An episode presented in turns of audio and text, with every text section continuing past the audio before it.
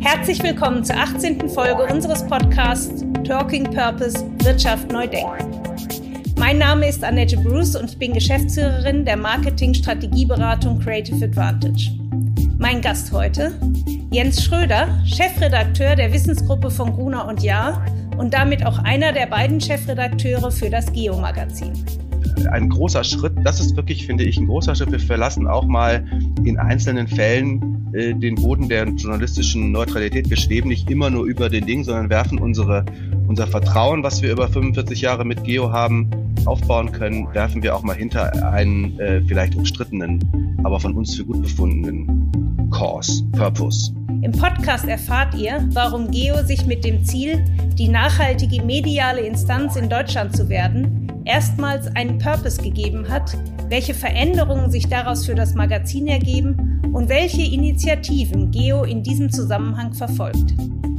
Im Podcast erfahrt ihr außerdem, warum die von Geo initiierte Einführung eines Studiengangs für ökologische Forstwirtschaft unter Professoren und Förstern hohe Wellen schlägt und warum die Redaktion hierfür erstmals den Boden der journalistischen Neutralität verlassen hat. Herzlich willkommen, Herr Schröder. Hallo, freut mich, dass Sie mich eingeladen haben. Wir wollen heute schwerpunktmäßig über Geo sprechen, weil Sie haben bei Geo stehen große Veränderungen an. Aber bevor wir da einsteigen, erstmal die Frage an Sie. Sie sind Chefredakteur der Wissensgruppe von Gruner und Jahr. Mhm. Was versteht man unter der Wissensgruppe? Welche Titel und Magazine gehören dazu? Mhm. Also äh, erstmal, ich bin einer von zwei Chefredakteuren. Den, meinen Kollegen wollen wir nicht unter, unter den Tisch fallen lassen hier. Ja. äh, und die, die Wissensgruppe äh, bei Grund und Jahr ist es äh, gerade im Grunde erst vor einem Jahr ungefähr zusammengeführt worden. Das sind die Magazine der Marken äh, Geo und PM. Mhm. Also alles, was sozusagen äh, Magazine mit Wissensthemen äh, äh, angeht. Und mhm. ähm, ja, also Geo ist halt eine der bekanntesten, glaube ich, wirklich Medienmarken in, in Deutschland gegründet. Äh, vielleicht kann ich das kurz erzählen, vom aus dem Stern heraus, Ende der 70er Jahre, mhm. in der Zeit, wo es sehr viel, plötzlich sehr viele ganz tolle Fotos äh, in Farbe aus der großen, weiten Welt gab und wo man ah, dachte, ja. das braucht ein eigenes Magazin, das können wir ja. nicht alles nur im Stern abfiedeln. Und daraus ist dann äh, 1978 äh, Geo entstanden, äh, schon sehr früh mit dem Slogan äh, die Welt mit anderen Augen sehen. Es ging sehr viel eben um, um die Welt äh, kennenzulernen, mhm. die weite Welt, die damals noch viel unbekannter für den Normalmenschen war, als es äh, heute ist. Ähm, das ging dann sehr schnell auch in eine Richtung, dass äh, äh, damals avantgardistische Naturschutzthemen eine Rolle gespielt haben. Also ganz am Anfang schon sind äh, Klima, Klimathemen äh, mit dabei gewesen, Biodiversität äh, international, aber auch bei uns vor der Haustür äh, wurde sehr schnell verhandelt. Da wurden auch Vereine gegründet, die das fördern sollten und so weiter. Gibt es heute noch. Äh, und dann äh, kam eben die dritte Komponente Wissen. Wissenschaft erklären schnell dazu. Okay. Das kam, glaube ich, auch erstmal über die Fotografie. Das sind die Geomagazine. Da gibt es inzwischen ganz viele davon. Äh, unterbrechen Sie mich, wenn ich zu viel quatsche. Ich kann über Geo lange reden. Und, äh, nein, nein, ich, erzählen Sie mal, weil äh, ich glaube, es ist gar nicht allen so bewusst. Äh, ich weiß, dass es ein Kindergeo sogar gibt. Genau, es gibt ein Geolino, das ist äh, auch schon über 20 Jahre alt jetzt. Äh, mhm. Äh, das ist allerdings das Einzige, wo wir nicht die Chefredaktion von haben. Das ist in der Elterngruppe mit bei uns angesiedelt ah, ja, okay. seit ein paar Jahren, weil das da äh, Thematisch gab. passt, ja. Ja, also kann man so oder so sehen, aber es gibt äh, Synergien, die da genutzt werden wollen. Ähm, ist natürlich auch ein Wissенsheft eigentlich. Ähm, wir haben aber zum Beispiel ein Geschichtsheft Geo-Epoche, da gibt's wiederum Line-Extensions, wie das ja neudeutsch heißt. Geo-Epoche-Edition ist ein Kunstgeschichtsheft, äh, Geo-Epoche mhm. Panorama ist historische Fotografie, aber Geo-Epoche ist die große Geschichtsmarke. Dann gibt es natürlich ein Reiseheft Geo-Saison, weil auch das hat ja mit Weltentdecken zu tun, Reisen. Ähm, und ähm, dann gibt es verschiedene spezialisierte monothematische Wissenshefte, Geo-Wissen, Geo-Kompakt äh, mhm. Geowissen Gesundheit. Es gab also eine Ausgründungsorgie in den 90er und 2000er Jahren, die aber ja. alle tatsächlich dazu geführt haben, dass sich äh, diese, diese Untermarken, diese Line Extensions etabliert haben. Es ist wirklich eine, eine große Palette inzwischen ähm, die äh, in verschiedenen Frequenzen rauskommen. Und das Hauptheft äh, der Geomarke, ich habe jetzt rede jetzt über Geo, aber das ist ja unser Thema. PM ist auch was ganz Tolles. Äh, da müssen wir mal einen separaten Podcast drüber machen. Hat auch Line ähm, Das Hauptheft des Geo ist eben das, was wir intern das grüne Geo nennen. Äh, das ist das, was ah. es seit über inzwischen 45 Jahren gibt. Wir haben überlegt, ob wir eine 45-jähriges Jubiläum feiern. Wir haben gesagt, naja, vielleicht ist es ein bisschen gewollt, machen wir vielleicht nicht. Wir machen Bei einfach 50 weiter. dann aber. Bei 50 dann wieder, genau. Genau, das grüne Geo ist eben grün in der Farbe. Es hat also eine, ein eigenes Grün, was eine eigene eingetragene ja, Farbe sehr prägnant, ist. Äh, ja. Sehr prägnant. Äh, immer wieder Diskussionen, ist der Rahmen, müssen wir den Rahmen mal modernisieren? Nein, der ist klassisch, das Grün muss bleiben. Ähm, so, und das ist eben auch tatsächlich ein äh, Grün, äh, genetisch sozusagen, äh, in den Genen dieses Magazins liegt auch eben das, das, die Naturliebe und auch der, der Versuch, Natur und Ökologie zu erklären und den Leuten näher zu bringen. Und das ist ja was, wo wir vielleicht heute drüber sprechen, dass wir da diesen Fokus nochmal stärker als bisher setzen wollen. Wie würden Sie Ihre klassische Leserschaft beschreiben? Mhm. Und mich würde so interessieren, bei so einem Heft, ähm, haben Sie besonders loyale Abonnenten da? Ja. Ist das so ein Ding, wo man sich für sein Leben äh, so ungefähr entscheidet? Wie würden Sie so Ihre Leserschaft beschreiben? Also äh, tatsächlich Abo-Haltbarkeit ist ja der Fachbegriff aus dem ah, Vertrieb. Ah, Abo-Haltbarkeit, äh, okay. Das ist, die ist tatsächlich bei Geo, aber auch bei PM tatsächlich bei beiden diesen Heften äh, unglaublich hoch. Äh, ich glaube im Branchenvergleich unerreicht, äh, bei ungefähr im Durchschnitt zehn Jahren. Wow. Was wirklich, äh, das hört sich jetzt wenig an, weil äh, gerade zweistellig, aber das ist ja ein Durchschnittswert, muss man sich mal überlegen. Das ist ja, schon ja. wirklich, wirklich äh, toll, wie treu die Leute sind. Es gibt viele Leute, die eben seit, seit Beginn an oder seit 30, 40 Jahren Abonnenten und Abonnentinnen sind, ähm, die uns das auch sehr stolz oft schreiben in Post. Äh, das ist, äh, Durchschnittsalter ist ungefähr bei 50. Äh, Abonnenten etwas älter, Tierskäufer etwas, äh, etwas jünger. Ähm, und ähm, die Verteilung ist interessant. Das hat sich in letzter Zeit geändert. Der Anteil der jungen Leute äh, geht tatsächlich hoch. Also wir haben 2019 hatten wir äh, äh, ich habe mir jetzt aufgeschrieben, 15 Prozent der Leser und Leserinnen unter 29, 2021 sind es über 23 Prozent. Und unter, oh. Äh, in der Zielgruppe äh, 14 bis 19 sind wir sogar von drei auf äh, über neun Prozent gestiegen in demselben mit Zeitraum. Dem, mit dem Klassikerheft. Mit dem Klassikerheft, genau. Worauf äh, führen Sie das zurück? Kommen die jetzt aus Geolino, 20 Jahre Geolino und wachsen die dann ins in, Geomagazin oder wie? Interessante Frage. Das ist ganz schön schwierig, das rauszufinden und ich habe die Antwort nicht. Das ist immer die Hoffnung gewesen, dass Geolino sozusagen das Vorbereitungsheft für das große Geo-Abo ist. Und äh, das hat sich wahrscheinlich auch teilweise bewahrheitet. Da ist, es gibt ein bisschen eine Lücke. Geolino-Zielgruppe hört eigentlich auf mit 14, 15. Äh, und das ist natürlich relativ yeah. früh für dieses doch sehr relativ anspruchsvolle äh, Geoheft mit großen, langen Lesestrecken und komplexen Themen. Andererseits werden die äh, jungen Leute ja auch ein bisschen früher äh, fähig heutzutage mit solchen Themen sich zu beschäftigen und willens. Ich, äh, ja, ich weiß es nicht. Es kann auch sein, dass es eine Renaissance des Lesens gibt. Und ich muss dazu sagen, ich will nicht äh, was Falsches erzählen. Es, das Ganze, äh, diese Anteile der jungen Leserinnen und Leser, die sich erhöhen, finden natürlich statt vor dem Hintergrund einer schmaler werdenden Basis. Das muss man einfach sagen. Das ist bei so gut wie allen Printtiteln natürlich so. Also ja. natürlich die, äh, die, die äh, Käufer- und Abonnentenzahlen gehen leider moderat bei uns, muss man sagen, aber sie gehen halt sehr stetig seit vielen Jahren zurück, wie das in der ganzen Branche fast so ist, mit einigen Ausnahmen. Aber die, der Anteil der jungen Leser, dass der so wächst, das äh, macht uns schon sehr, sehr äh, äh, zuversichtlich, dass wir, dass wir da irgendwie auf dem richtigen Weg sind und auf eben die, die, die nachfolgende Generation vielleicht stetig besser werdend immer noch ein bisschen mehr äh, auch dazu bekommen können, sich für uns zu interessieren, gerade weil wir dann auch auf andere Kanäle, wir sind jetzt etwas spät, aber immerhin dabei, auch mit einem Plusangebot, äh, bei, also wir hatten lange online die, die Strategie, äh, Reichweitenvermarktung mhm. mit einer kostenlosen Webseite und das ist immer etwas, hat immer etwas äh, Schwierigkeiten. Man musste sehr auf Tourismus setzen, weil das eben vermarktbar war. Mhm. Das war aber sozusagen nur nicht immer der absolute Kern unserer Marke. Äh, mhm. und, und jetzt äh, freuen wir uns sehr, dass wir einen Schwenk machen äh, nächsten, übernächsten Monat äh, zum Thema äh, äh, bezahlte Inhalte, auch eben die ganz äh, ah, hochwertigen, okay. auch die Wissensinhalte, die Nachhaltigkeitsinhalte, die historischen Inhalte, dass wir da also eine, eine Paywall haben, äh, mit einem Plusangebot, was man auch mit dem Print kombiniert abonnieren kann und so weiter. Auch das ist natürlich was, wo wir, äh, wo wir hoffen, dass wir da nochmal in der jungen Zielgruppe noch mal ein bisschen punkten können. Wie würden Sie denn Ihre Positionierung bezeichnen? Es gibt ja jetzt ein, eine neue Positionierung. Ganz kurz einmal zu der, die Sie bisher hatten.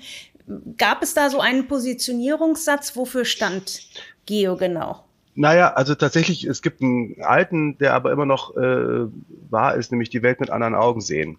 Ja. Äh, dass man sagt, äh, also die Welt sehen sowieso, sozusagen ganz in, über den Tellerrand blicken und so weiter und das eben sozusagen äh, neue Perspektiven versuchen zu eröffnen und Leute auch zu überraschen. Wir sind ja doch eine Wundertüte, so wie das der Stern ursprünglich mal war, thematisch. Ja. Das war ursprünglich Wundertüte ist ja ein, ein Konzept, was aus einer Zeit vor dem Internet stammt und was natürlich vom Internet total herausgefordert ist und äh, ja. eigentlich nicht mehr zeitgemäß ist. Auf eine Art, auf eine andere Art ist es aber so, dass wir natürlich äh, wenn wir es gut hinkriegen, mit so einem Heft oder mit so einem Online-Magazin Leute überraschen können und ihnen von Sachen erzählen, von denen sie sonst nie, die sie nie gegoogelt hätten. Äh, und, und man dann, Mensch, aber das ist aber trotzdem interessant. Und das ist natürlich, diese Stärke versuchen wir auszuspielen. So, und das ist im Grunde die Welt mit anderen Augen sehen, ist im Grunde immer das Credo von Geo und sehen auch im Sinne von Fotografie. Wir sind ein sehr stark fotografisch getriebenes ja. Heft, anders als alle anderen Wissenshefte in Deutschland, sagen wir mal, oder, oder Wissens... Die sehr äh, eher textlastig sind, ja. Genau, und die auch weniger als Geo, abgesehen von PM, vielleicht sich in den, an, an interessierte Laien wenden. Es gibt natürlich viele Wissensmagazine, ich sag mal Spektrum der Wissenschaft, Bild der Wissenschaft, die ganz tolle Arbeit machen, aber die natürlich ein etwas anderen, anderes Publikum haben. Die sehen uns nicht als Konkurrenz, glaube ich, und wir sie auch nicht so richtig, weil wir fischen da in verschiedenen äh, Teichen äh, bei den, bei den äh, Nutzern und Nutzerinnen. Genau, und Anfang dieses Jahres gab es ja ein großes ähm, Editorial. Da gab Geo ein neues Versprechen. Und das haben wir gelesen und deshalb ja. haben wir Sie eingeladen und auch gefreut, dass Sie gekommen sind. Sie haben geschrieben, wir wollen die mediale Instanz für Nachhaltigkeit in Deutschland werden. Mhm. Das ist ja schon eine ganz interessante Aussage. Also erstmal überhaupt zu sagen, man will eine Instanz werden, dann eine mediale Instanz für Nachhaltigkeit. Das müssen Sie uns jetzt mal nee. bitte erklären. Wie geht das? Was verändert sich? Und wie wird man eine hm. mediale Instanz für Nachhaltigkeit?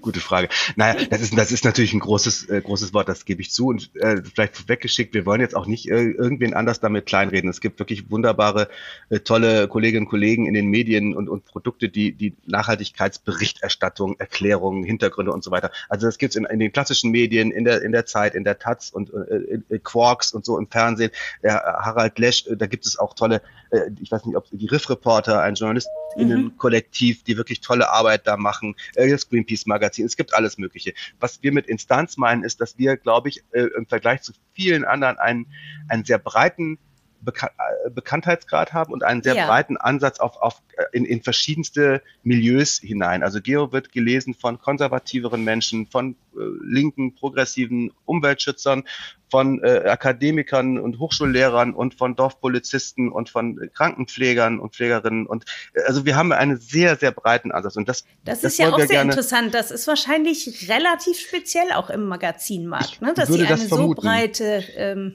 Ich würde das vermuten. Äh, also äh, wir, wir haben natürlich einen, im Durchschnitt Wert wieder einen hohen Anteil an, an Hochgebildeten, an Besserverdienenden und so weiter.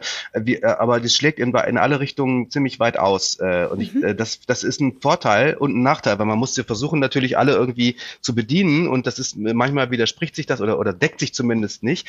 Andererseits haben wir halt eine sozusagen eine Glaubwürdigkeit, ein Vertrauen in vielen Milieus, sage ich mal, und versuchen mhm. eben da diese Breite auszuspielen und zu sagen, wenn jemand jetzt googelt Seife oder Seifenspender, Energiewende oder was habe ich von der Energiewende zu halten, dass man beim Googlen dann schnell bei Geo landet und sagt, den glaube ich. Und dass das eben eine, eine, eine breite Gruppe von Leuten äh, so empfindet. Das würden wir gerne, ich ja, hoffe, das ist schon zum Teil so, aber wir äh, würden das gerne unterfüttern, indem wir diese Themen auch noch intensiver bespielen, ja. überall vertreten sind, äh, äh, auch neue Kanäle bespielen, mehr Podcasts machen äh, da, zu diesen Themen. Auch mit Veranstaltungen haben wir Pläne. Also das ist alles Teil dieses Konzepts, dass wir eben das, was wir ohnehin schon waren, nämlich auch ein, ein Magazin, was der nachhaltige Naturschutzthemen äh, mitbespielt, ähm, dass wir das einfach noch fokussierter, noch stärker und konzentrierter machen.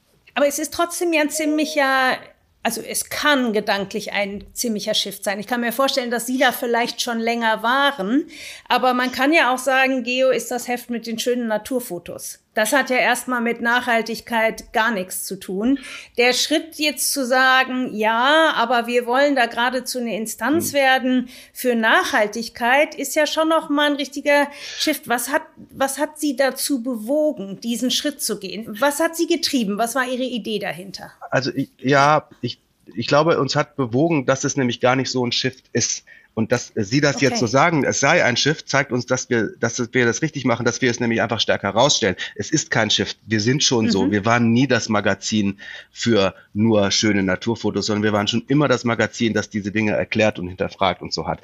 Ähm, das ist aber vielleicht äh, in, bei denen, die uns nicht ähm, abonnieren, äh, äh, zu wenig äh, bekannt. Und wir wollen einfach das stärker nochmal betonen und sagen, das sind wir übrigens und das eben deutlich lauter und entschlossener äh, äh mhm. rausstellen. Also das ist, wir werden jetzt nicht vom Saulus zum Paulus.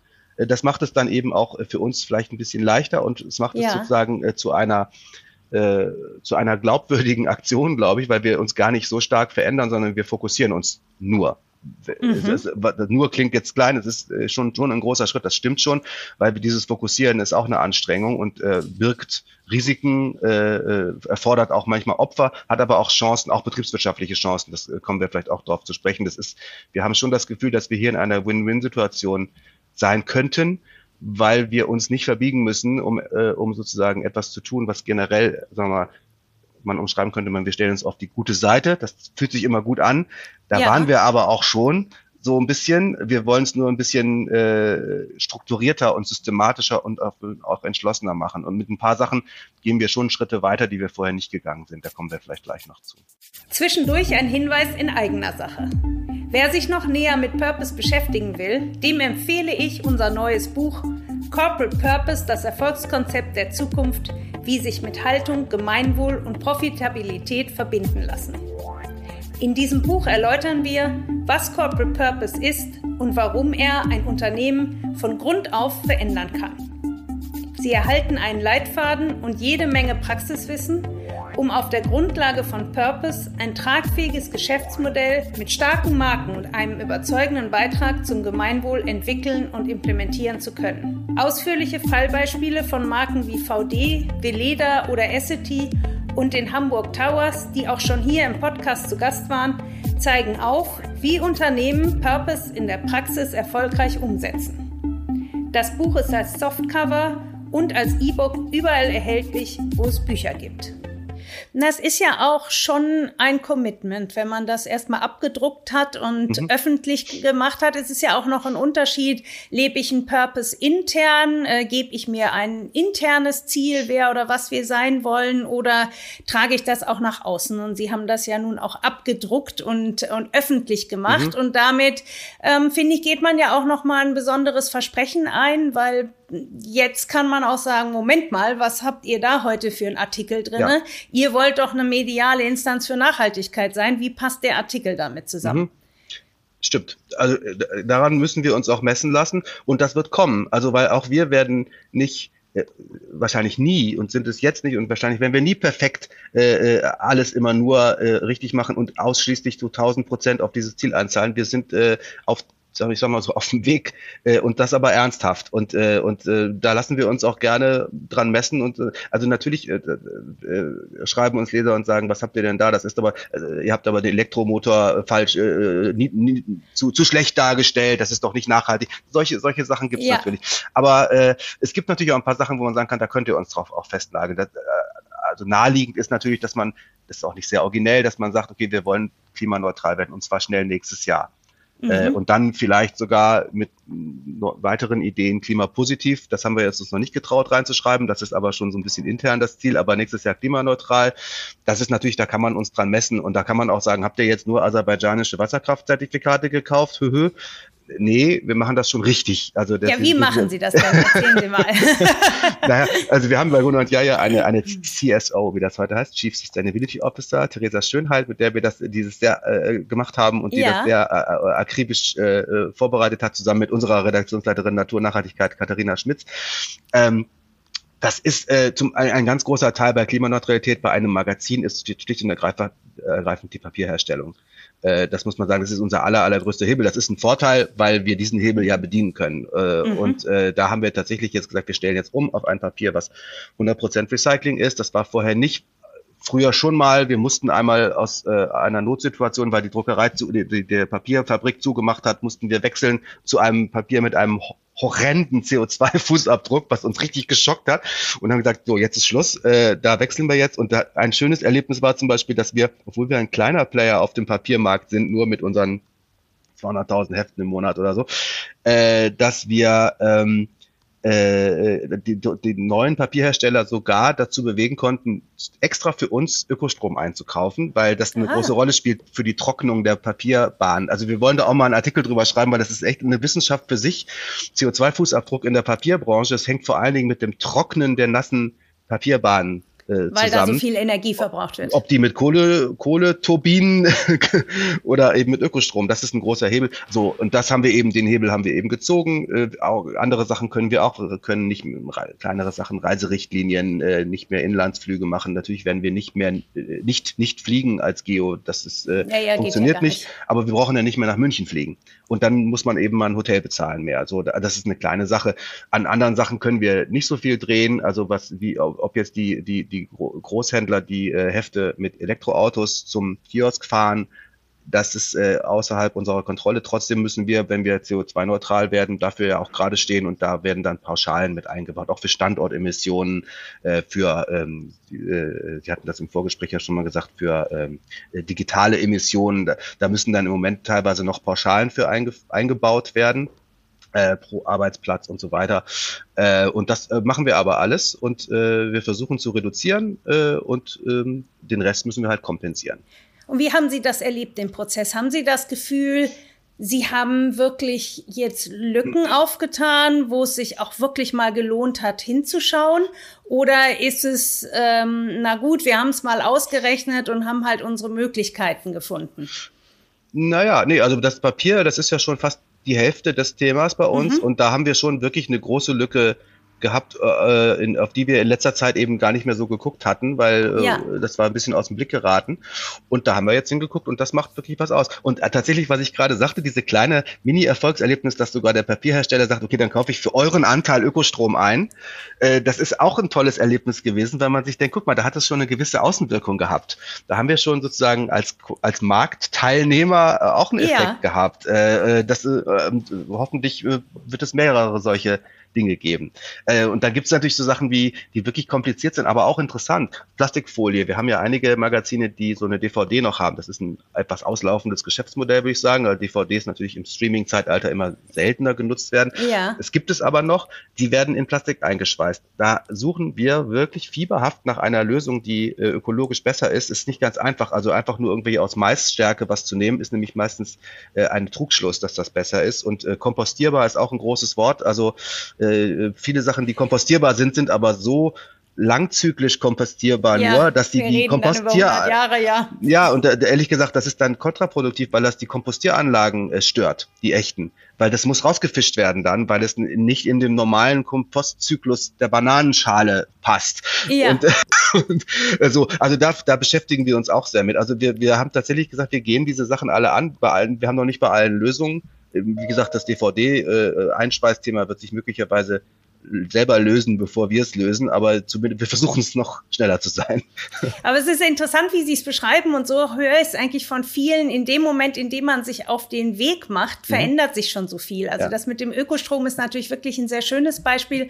Eins auf da ist jetzt wieder ein anderer Partner, der das mhm. Thema mehr top of mind hat und vielleicht auch noch andere Stellschrauben findet in seinem Betrieb. Ähm, was mich interessieren würde, wie sind Sie zu diesem Purpose gekommen? Haben Sie da, war das ein formaler Prozess, dass Sie gesagt haben, wir müssen da jetzt mal was verändern oder ist das in irgendeinem Meeting einem eingefallen und Sie haben es einfach gemacht? Wie sind Sie da hingekommen?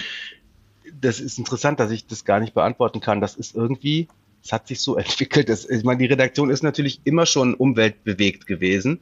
Und das kam tatsächlich aus der Redaktion heraus, äh, nach und nach der Wunsch, das zu schärfen. Und äh, das ist jetzt ja auch nichts, was wir, äh, was wir äh, exklusiv haben. Das machen ja nun viele Unternehmen. Und äh, äh vielleicht war es auch der Wunsch da, ausgerechnet als Geo äh, nicht hintanstehen zu können, sondern äh, sich ein bisschen auch mit nach vorne an die äh, die Spitze ist ein großes Wort, aber nach, irgendwo nach vorne mitzusetzen, weil ja. wir eben Geo sind und weil das sich für uns auch so gehört und weil äh, das äh, eben nicht vom Saulus zum Paulus ist, sondern weil es etwas ist, was uns sowieso ausmacht und was, äh, wo wir sagen, dann, dann müssen wir es doch auch ausspielen.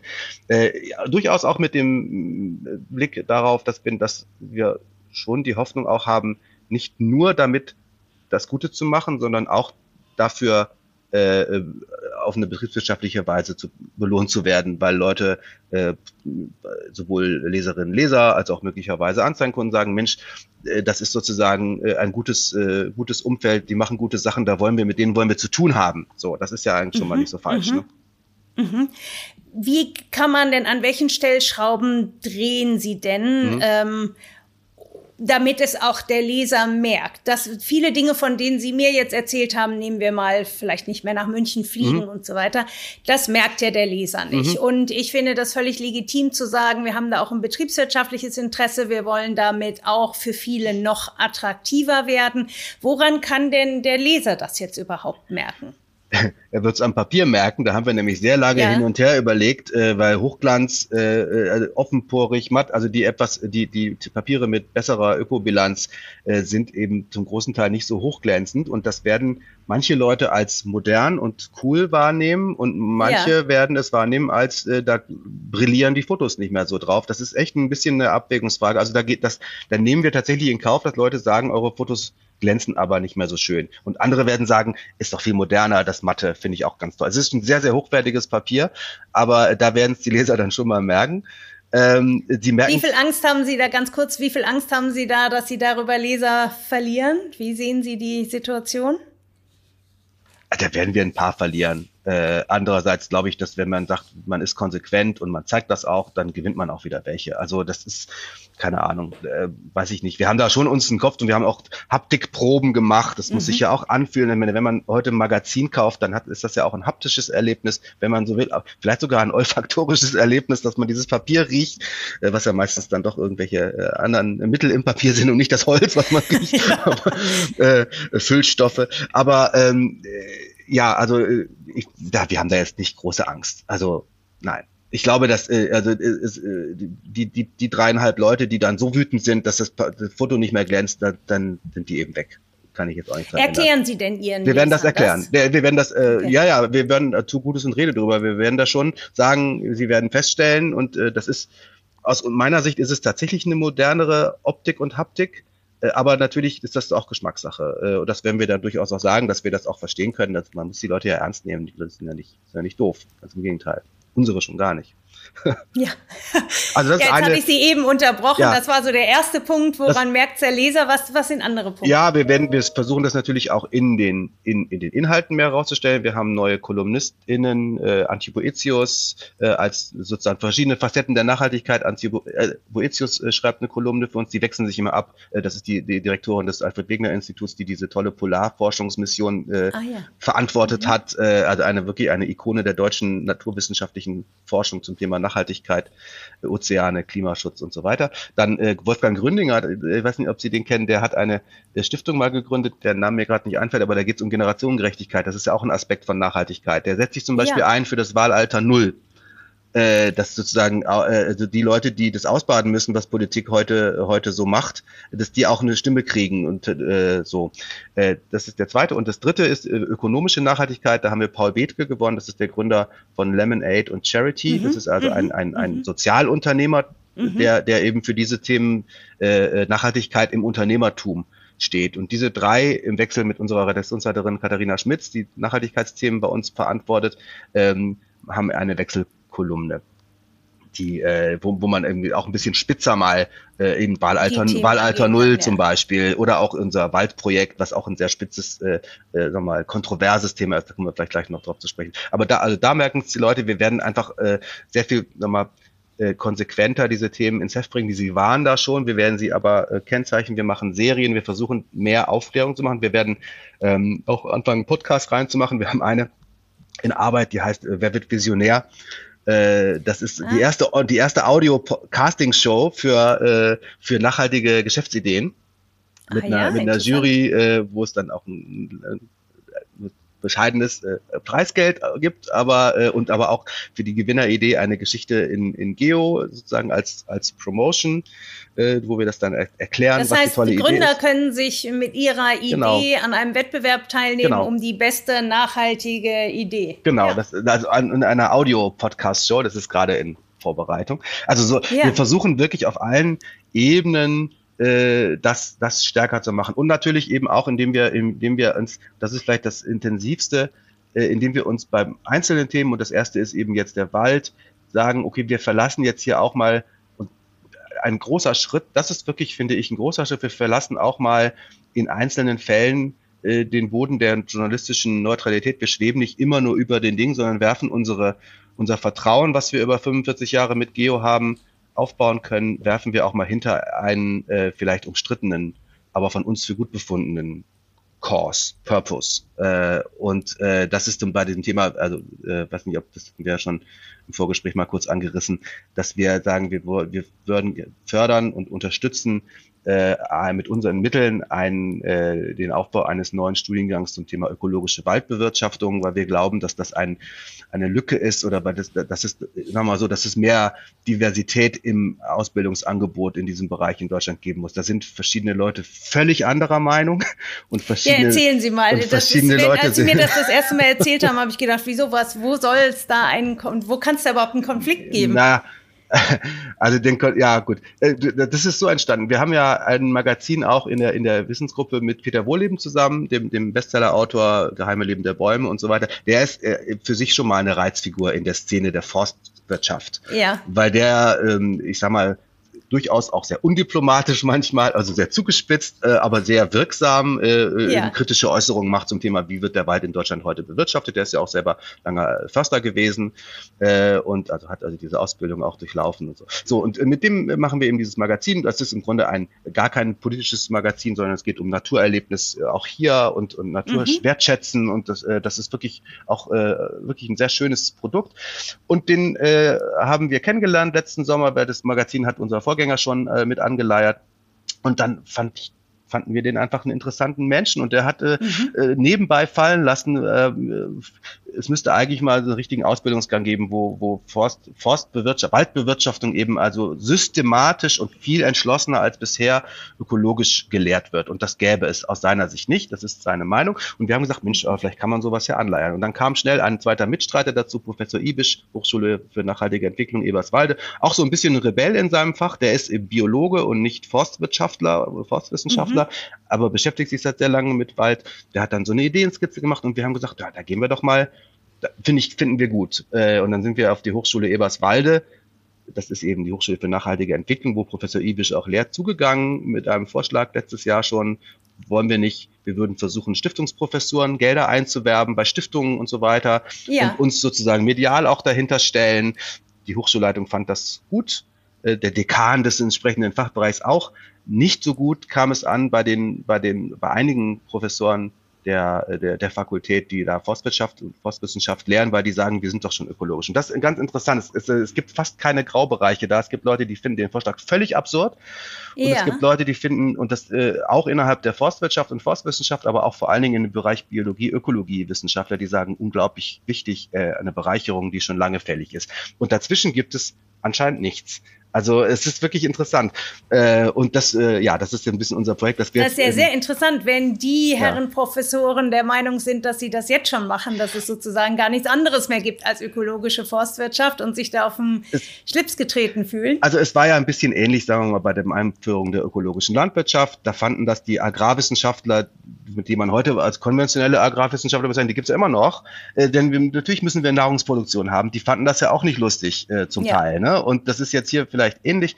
Oder äh, nicht, vielleicht kann man es auch sagen, also äh, mit der Autoindustrie, also die deutschen Autobauer fanden Elektroautos völlig absurd. Äh, äh, das ja. weiß ich noch, die fanden es wirklich absurd. Ich habe mit Leuten auch gesprochen, die sagen, ey, was für ein Quatsch vor, vor einigen Jahren noch. Äh, ja. Da musste halt irgendwie erstmal einer kommen wie Elon Musk und sagen, nee, guck mal, ist doch ganz cool, geht auch. Äh, und jetzt äh, so, da, da, man braucht, glaube ich, solche Sachen, die von vielen für absurd empfunden werden, erstmal um irgendwas anzustoßen. Und, äh, und hier ist es so, das ist ein Milliarden-Euro-Geschäft mit dem Holz. Äh, äh da kann man sich sich natürlich aus allen möglichen Studien Sachen rauspicken, die einem das Gefühl geben, man macht das schon alles richtig. Und es ist ja auch so, es ist ja alles nicht schwarz-weiß. Es ist ja so, dass die Forstleute in letzter Zeit auch äh, versuchen, das Holzernten ökologischer zu gestalten. Viele jedenfalls. Man kann aber auch sagen, ja, man muss aber vielleicht das Ökologie der Ökologie das Primat geben und sagen, wir wollen erstmal das Ökosystem verstehen, schützen, auch akzeptieren, dass wir das noch nicht alles äh, kapieren, wie die Zusammenhänge sind. Und dann wollen wir gucken, wie viel Holz können wir denn da entnehmen. Das ist möglicherweise weniger, als die Nachfrage ist. Und da muss man halt dann mit umgehen. Vielleicht muss man neue Flächen anlegen, wo heute noch kein Forst ist und um, um ja. sozusagen das all dies soll ja oder oder oder man muss sozusagen andere Wege finden, um mit Wald Geld zu verdienen, zum Beispiel durch CO2-Zertifikate für älter, für geschützte ältere Wälder. All das kann ja so ein Studiengang ergründen. Und, äh, und wir haben halt gesagt, wir wollen uns in diesem Konflikt einfach hinter die eine Seite stellen und sagen, ja. wir glauben, dass das richtig ist.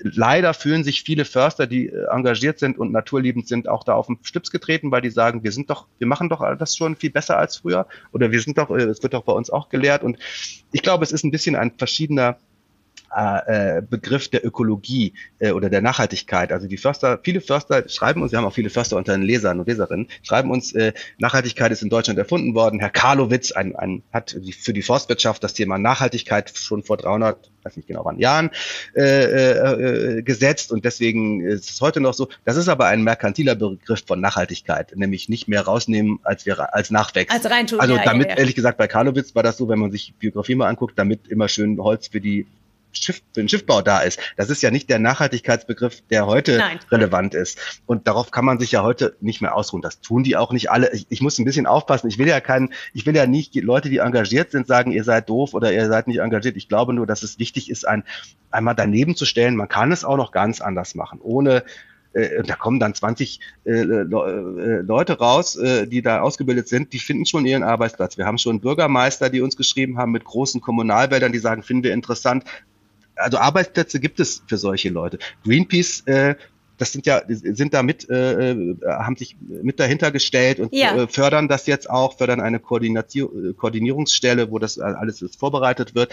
Äh, die Greenpeace Stiftung, äh, die sind schon lange an dem Thema dran und die haben auch Forstwirtschaftler, äh, Forstwissenschaftler in ihren Reihen. Das sind jetzt auch keine Leute, die keine Ahnung vom Wald haben. Die sehen es halt anders als viele in den im Moment in den in den Fakultäten, die sich äh, ja und hier auch nochmal die Frage, ihr Leser, wie werden Sie darüber berichten? Oder ich ja. finde das ja eine ganz starke Initiative und auch ein starkes Statement, gerade weil Sie sagen, es gibt unterschiedliche Ansichten und Sie stellen sich jetzt mal bewusst mhm. auf eine Seite.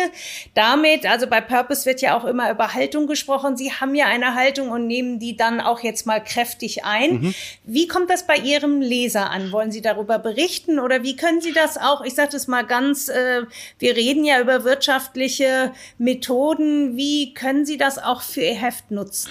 Also wir wollen, das ist ja unsere Rolle dabei, wir wollen darüber berichten und eben auch unsere Glaubwürdigkeit die eben in verschiedenen, auch in konservative Milieus durchaus reinstrahlt. Also, wie, wenn das jetzt nur Greenpeace machen würde. Nur, nein, nicht despektierlich, die machen tolle Arbeit und äh, die, die sind auch, äh, die haben wirklich tolle Experten in dem Bereich und unterstützen das Thema. Aber wenn das jetzt ein Greenpeace-Studiengang wäre, dann wäre es viel leichter für die Kritiker dieser Idee zu sagen, das, ah, das sind die Radikalos. Äh, ja, genau, dann äh, ist so. es in einer Ecke. Die sind, ja. die haben so, und bei Geo ist das schwerer. Und wenn wir uns sozusagen zusammentun und sagen, guck mal, nee, wir sind aber auch dafür, und wir, wir tun nicht einerseits, andererseits, was man als Journalist ja oft oder was wir als Geo auch oft gemacht haben, immer schon auch die Balance hat. Es ist ja auch eine, eine wichtige Tugend. Wenn man eine Seite ergreift, muss man es auch sagen, damit man sagt, übrigens, wir sind jetzt ja. gerade nicht neutral. Das ist hier eine Art Kommentar. Und ja, wir wollen das fürs Heft insofern nutzen. Wir haben jetzt äh, einen Aufschlag gemacht mit einem äh, kleinen, äh, mit einer Kolumne, dass wir sagen, wir sind hier bei den Waldrebellen äh, und das, mhm, das kam, mhm. das kam halt bei einigen Förstern unter unseren Lesern nicht so richtig gut an. Äh, was ich auch verstehen kann, ich schreibe denen auch allen zurück. Ich, kann, ich möchte Leute, die engagiert sind, äh, auch nicht, äh, auch nicht ähm, äh, den, den Stab über denen brechen. Ich möchte nur sagen, lass uns doch mal das probieren und fühl ja. dich nicht auf den Schritt getreten und, und äh, sei doch einfach äh, vielleicht kritisch interessiert und nicht empört. Äh, und äh, das müssen wir vielleicht irgendwie hinkriegen. Und das ist vielleicht auch unsere Rolle, dass wir das so, äh, dass wir das so äh, anschieben können. Also wir kriegen äh, dafür viel Feedback und auch von den Lesern und Leserinnen. Wald ist einfach ein wichtiges Thema. Wir werden das jetzt im Sommer äh, oder im Herbst eine große Geschichte zum Thema Wald machen. Da wird nicht der Studiengang im Vordergrund stehen, sondern einfach auch die Frage, wie soll Forstwirtschaft in Deutschland? Da gibt's gibt's interessante Experiment äh, Experimente oder Experimentierflächen, äh, wo verschiedene Arten der Bewirtschaftung auch gegeneinander getestet werden. Da wollen wir auch drüber berichten. Ähm, da sind auch die Fakten, die Fakten, die können wir auch nicht twisten äh, äh, und sagen, wir wollen aber, dass die Leute, die das so machen, wie wir das gut finden, nachher besser naja, dastehen. wollen sie ja auch nicht. Das kann ja auch nicht ihr Ziel sein. Nein, also, äh, genau. Also wir glauben aber, dass das sozusagen, dass sie zumindest nicht schlecht dastehen in diesem Experiment. Das werden wir dann sehen. Das machen auch freie Mitarbeiter, äh, die, die, die da nicht an uns gebunden sind, denen wir auch gesagt haben, ihr müsst das schon, die Fakten sind die Fakten und guckt euch das halt an. Ne? Und so. Wie sind denn insgesamt die Reaktionen? Jetzt mal abgesehen von sozusagen Betroffenen, jetzt, dass ein Förster da irgendwie eine spezielle Meinung zu hat, aber von ja, insgesamt aus der Leserschaft. Mhm. Ist das schon angekommen, dass Sie da einen Weg, sagen wir mal, noch verstärkter gehen wollen oder sich da mhm. mehr darauf konzentrieren wollen? Und wie sind so die Reaktionen? Also vielleicht noch mal ganz kurz äh, zu den Förstern und, und, und Forstwissenschaftlern. Äh, die sind nicht alle dagegen. Da gibt es auch welche, die sagen, wir wollten schon länger durchdringen mit solchen Initiativen. Gut, dass sie das machen. Das gibt's ah, ja, schon auch. Also das ist wahrscheinlich mhm. eine Minderheit, das ist nicht wahrscheinlich, das ist eine Minderheit innerhalb dieser Bubble, aber die gibt's auch. Äh, äh, das muss man schon sagen. So, und die Leserinnen und Leser, da haben wir die finden das gut. Äh, also zumindest ausweislich der, der Zuschriften, die wir bekommen. Die, also mhm. die finden, äh, die finden diese Gesamtausrichtung Nachhaltigkeit, dieses Versprechen, das ist gut angekommen. Das ist, soweit wir das äh, mitbekommen haben, als sympathisch empfunden worden. Ähm, ich glaube, dass viele sich sozusagen bestätigt, langjährige Leserinnen und Leser sich bestätigt gesehen haben, das haben wir eigentlich immer schon gedacht von Geo, aber ist vielleicht, die empfinden das, glaube ich, gar nicht als so wahnsinnig revolutionär, weil äh, äh, die das, äh, die finden, wie gesagt, es ist nicht Saulus Paulus, sondern es ist einfach eine Fokussierung von etwas, was wir sowieso schon waren. Ne? Und glauben Sie, dass Sie damit vielleicht auch jetzt noch verstärkt eine neue Zielgruppe ansprechen können? Ich hoffe äh, tatsächlich. Also äh, gerade das Thema Wald emotionalisiert ja gerade sehr, äh, weil ja. auch Leute, die sich bisher nicht damit beschäftigt haben, äh, überall die sterbenden Fichten sehen. Jetzt ja. Äh, ja. sind die nicht äh, monokausal einer schlechten Bewirtschaftung äh, zum Opfer gefallen, sondern natürlich hat, da haben da Klimawandel, Borkenkäfer, aber ich, ich glaube auch die Anfälligkeit dieser Fichten äh, für Klimawandeleffekte und Borkenkäfer hat auch mit Bewirtschaftung zu tun. Das ist umstritten, ich weiß, aber viele Leute interessieren sich dafür und lassen sich dafür auch emotionalisieren, weil das ist schon äh, vor der Haustür statt und das sticht die Leute schon, äh, also mich, wenn ich zu meinen Eltern fahre im äh, Rheinland und sehe da diese kahlen äh, äh, Hügelkuppen, die ich seit meiner Kindheit noch nie kahl gesehen habe. Das sticht mich schon sehr äh, in meinen Heimat. Ja, insgesamt ist ja Baum, also wir machen viel Forschung auch zum Thema Nachhaltigkeit und natürlich kommt auch öfters mal die Frage auf, ähm, ein Unternehmen macht etwas für Nachhaltigkeit. Wie sage ich es am besten meinem Konsumenten? Was wirkt am besten? Mhm. Und ähm, da hatte, hatten wir in der Forschung festgestellt, dass Baum das ist, was doch am, am ehesten emotionalisiert und am meisten zieht. Also da kann ein Unternehmen sonst was gut und richtig mhm. machen. Äh, wir haben sogar ein Unternehmen, das gesagt hat, wir machen so viel, so richtig, aber zusätzlich pflanzen wir noch Bäume, weil das ist das, worauf wir die Reaktionen unserer Konsumenten und Konsumentinnen mhm. bekommen. Und ähm, es ist wohl, Baum ist wohl hierzulande das emotionalste Thema, wenn es um Klima und Nachhaltigkeit geht. Das stimmt. Das kann aber auch ganz auch missbraucht werden. Baumpflanzen ist ja äh, ein großes Wort und äh, da gibt es schon glaube ich, Unterschiede, also äh, auch in den Initiativen, was äh, einfach nur, wir pflanzen jetzt 50.000 Bäume, äh, muss man manchmal mit Vorsicht genießen, glaube ich. Also das ist immer eine ganz hohe Auch Frage. das Wie kommt immer wo. deutlicher, ja. Äh, genau. Also da gibt es ja, gab es ja äh, auch schon jetzt Berichte teilweise in der Zeit, äh, die das teilweise mal hinterfragt haben.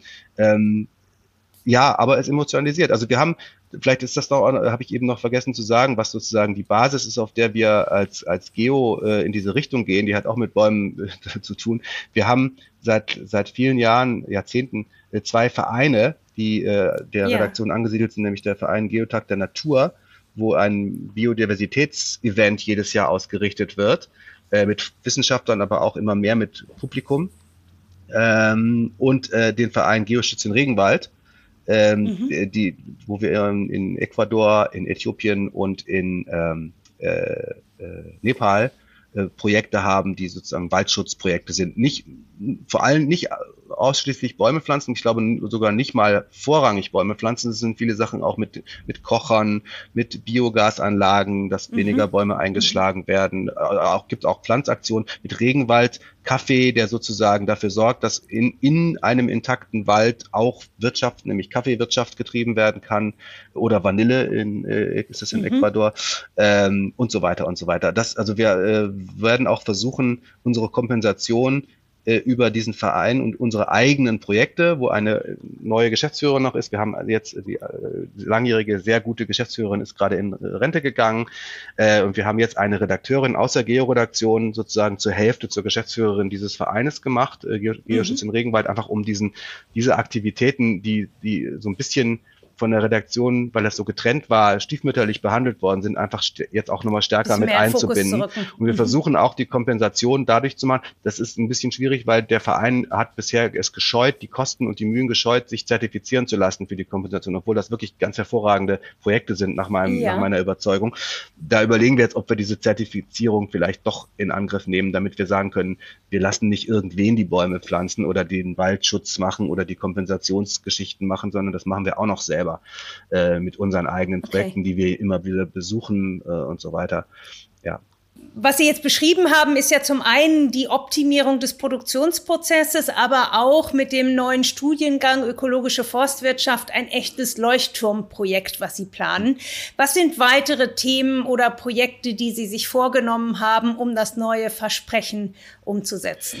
Also wir haben natürlich sozusagen auf der, auf der Longlist noch einige äh, äh, Raketen, die wir zünden mhm. wollen. Also kann man Raketen nachhaltig zünden? Wahrscheinlich nicht, aber wäre auch mal ein interessantes schon wieder Thema. ein Problem, ja, ja genau. genau. Äh, also äh, über manche kann man jetzt nur so, die sind noch in den Kinderschuhen, vielleicht noch nicht so viel sagen. Wir überlegen, planen etwas an einer, einer App, wo wir Online-Shops äh, auch mit, mit Hilfe unserer Marke und der Glaubwürdigkeit dazu verhelfen wollen, wie sie äh, nachhaltiger äh, mhm. Handel treiben können und so weiter. Das ist eine, ein Projekt, was wir so ein bisschen, das dauert aber noch, das haben wir ein bisschen in der Pipeline. Und dann haben wir natürlich auch ein paar Fernseh-Bewegtbild-Streaming-Überlegungen. Also wir mhm. sind ja, wir sind ja Schwester Firma mit unserem Verlag Gruner und Jahr äh, von RTL. RTL ja. hat eine Streaming-Plattform, äh, wo eben auch viele hochwertige Inhalte schön passenderweise gebraucht werden und äh, wir sind ja gar nicht so schlecht in hochwertigen Inhalten. Da haben wir also tatsächlich einige äh, Überlegungen zu Fernsehformaten äh, mit im, äh, im Spiel und ähm, äh, zum Beispiel bei dem Bereich Expeditionen sind wir ja tatsächlich mhm. auch mit Geo als Magazin wirklich äh, schon sehr lange sehr stark. Wir haben tatsächlich wahrscheinlich als einziges Medium in Deutschland einen Expeditionsredakteur als einziges Magazin. Der, äh, Toller Job. Lars Abromeit, das ist äh, äh, wirklich ein, der kann also von äh, bis 7000 Meter hoch oder auch äh, äh, mit dem U-Boot oder tauchen und äh, ja. der, der kann alles und ist eben aber auch Biologe äh, mhm. oder hat, hat das zumindest studiert. Ich weiß nicht, ob er Diplom-Biologe ist. Äh, und äh, der macht halt wirklich ähm, wahnsinnig tolle Sachen auch zum Thema Nachhaltigkeit. Also der geht mit Wissenschaftlern mit auf die Tepui äh, in Venezuela, um dort mhm. die, äh, die Fauna und Flora zu erforschen oder ins Rovenzori-Gebirge oder in äh, die äh, unter, äh, Unterwasserstation gibt's eine vor Florida. Und den würden wir auch gerne so ein bisschen, das ist auch wieder so eine Win-Win-Situation. Wir haben den, den würden wir ja. gerne, im Heft machen wir es jetzt auch, den würden wir gerne auch mehr in Szene setzen und diese Themen auch mehr in Szene setzen, ja. wo es darum geht, wir gehen weite Wege wir Menschen, aber auch wir als Geo, um Erkenntnisse zu gewinnen. Arctic Drift, also diese äh, Mosaikexpedition im Nordpol hatten wir auch sehr stark begleitet. Wir wollen eben auch dieses Abenteuer, das darin liegt, äh, neu, mehr zu erfahren über Nachhaltigkeit und über, über unseren Umgang mit der Welt und über die, die Effekte, die wir äh, alle hervorrufen und wie wir sie vielleicht vermeiden können oder, oder mildern können. Diese, diese weiten Wege, die Wissenschaftler gehen, die wollen wir gerne auch illustrieren und das ist, eignet sich halt sehr gut auch als Fernsehformat genauso gut, wie es sich eignen würde, äh, eignet im Magazin. Es ist auch ein wunderschöner Purpose, denn wenn ich Geo das machen würde, wer dann? Also ich ja. finde von der Passigkeit zur Marke, zur Positionierung, zu dem, wofür sie seit 45 Jahren stehen. Äh, ich glaube, da gibt es auch gar nicht zwei Meinungen drüber. Das hat auch viel zu tun mit der Glaubwürdigkeit von zum Beispiel Klimawissenschaft. Also wenn man, wenn man sagt, Leute, wir haben die Leute begleitet, die ein Jahr lang, also die waren ja in, in Etappen da, aber die monatelang sich in der, im Eis haben einfrieren lassen, um rauszufinden, mhm. wie sich das alles verhält. Das ist wahnsinnig kompliziert, aber diese Leute gehen echt weite Wege und die kann man, denen kann man nicht widersprechen, wenn man jetzt mal zehn Überschriften bei Facebook quer gelesen hat. Und ja. tatsächlich kommen dann manchmal so Fragen, Fragen von äh, aus, per E-Mail, ja, haben die Klimawissenschaftler nicht vielleicht vergessen, dass ja die Erde auch innen warm ist und vielleicht kommt die Wärme ja auch von innen, wo sie denkt so, Leute, ja. Äh, ihr okay. müsstet mal sehen, was alles an, an, an Ressource und an Hirn reingeschmissen wird und an Enthusiasmus in solche Forschungsprojekte und dann würdet ihr auch nicht mehr so Fragen stellen, ob das jetzt alles so vielleicht äh, wie von der von der grünen grü Windkraftindustrie bezahlt ist, äh, die äh, äh die Klimaforschung. Das ist wirklich äh, die Komplexität und die Anstrengung, die hinter dieser Forschung steht, die zu erklären, ist erstens spannend zu lesen äh, und wenn, wir Leute haben, die da mitgehen, die können dann auch von First-Hand berichten. Und zweitens erhöht es natürlich auch die Glaubwürdigkeit. Man kann dem dann, dann nicht mehr so platt widersprechen und sagen, das stimmt alles nicht, wenn man weiß, wie sehr sich Leute da einsetzen, um diese Daten zu kriegen. Ne? Ja, und das ist natürlich eine Aufgabe, ein schöner Purpose für ein Heft wie mhm. Geo, diese Aufgabe zu übernehmen, auch da die wissenschaftliche Forschung transparenter und zugänglicher zu machen und Bewusstsein zu schaffen. Ja, genau. Wir möchten an dieser Stelle, unüberhörbar, gerne auf unseren Sponsor hinweisen. Bayer Dynamic, der renommierte Kopfhörer- und Mikrofonhersteller aus Heilbronn, der den Großteil seiner exzellenten Pro-Audio-Produkte am Standort in Handarbeit fertigt. In diesem Fall unterstützt er uns mit dem Fox USB-Mikrofon und den DT770 Pro Kopfhörern. Somit ist sichergestellt, dass wir uns hier gut verstehen. Nee, man merkt doch sehr schnell, wie komplex das Thema ist. Ähm, das bringt mich auch so nochmal zu der Frage, was würden Sie denn anderen Entscheidern, äh, Unternehmensentscheidern empfehlen, ähm, die ihr Geschäft auch mehr in Richtung eines Purpose oder auch in Ver äh, Richtung Verbindung, Profitabilität und Gemeinwohl ausrichten wollen? Mhm. Was würden Sie denen aus Ihren bisherigen Erfahrungen mit auf den Weg geben wollen? Also ich weiß nicht, ob das ist vielleicht nicht unbedingt übertragbar, aber bei uns, was uns natürlich wahnsinnig hilft, ist, dass wir nicht vom Saulus zum Paulus werden, sondern dass wir nur etwas, ja. nur ist gut, es ist wirklich, es ist ein, schon ein großer Schritt, aber wir verstärken etwas, was schon da ist äh, und was immer schon da war und was die Leute uns auch deswegen abnehmen, äh, zu Recht. Mhm. Äh, also mhm. wir meinen das ernst und wir können es beweisen.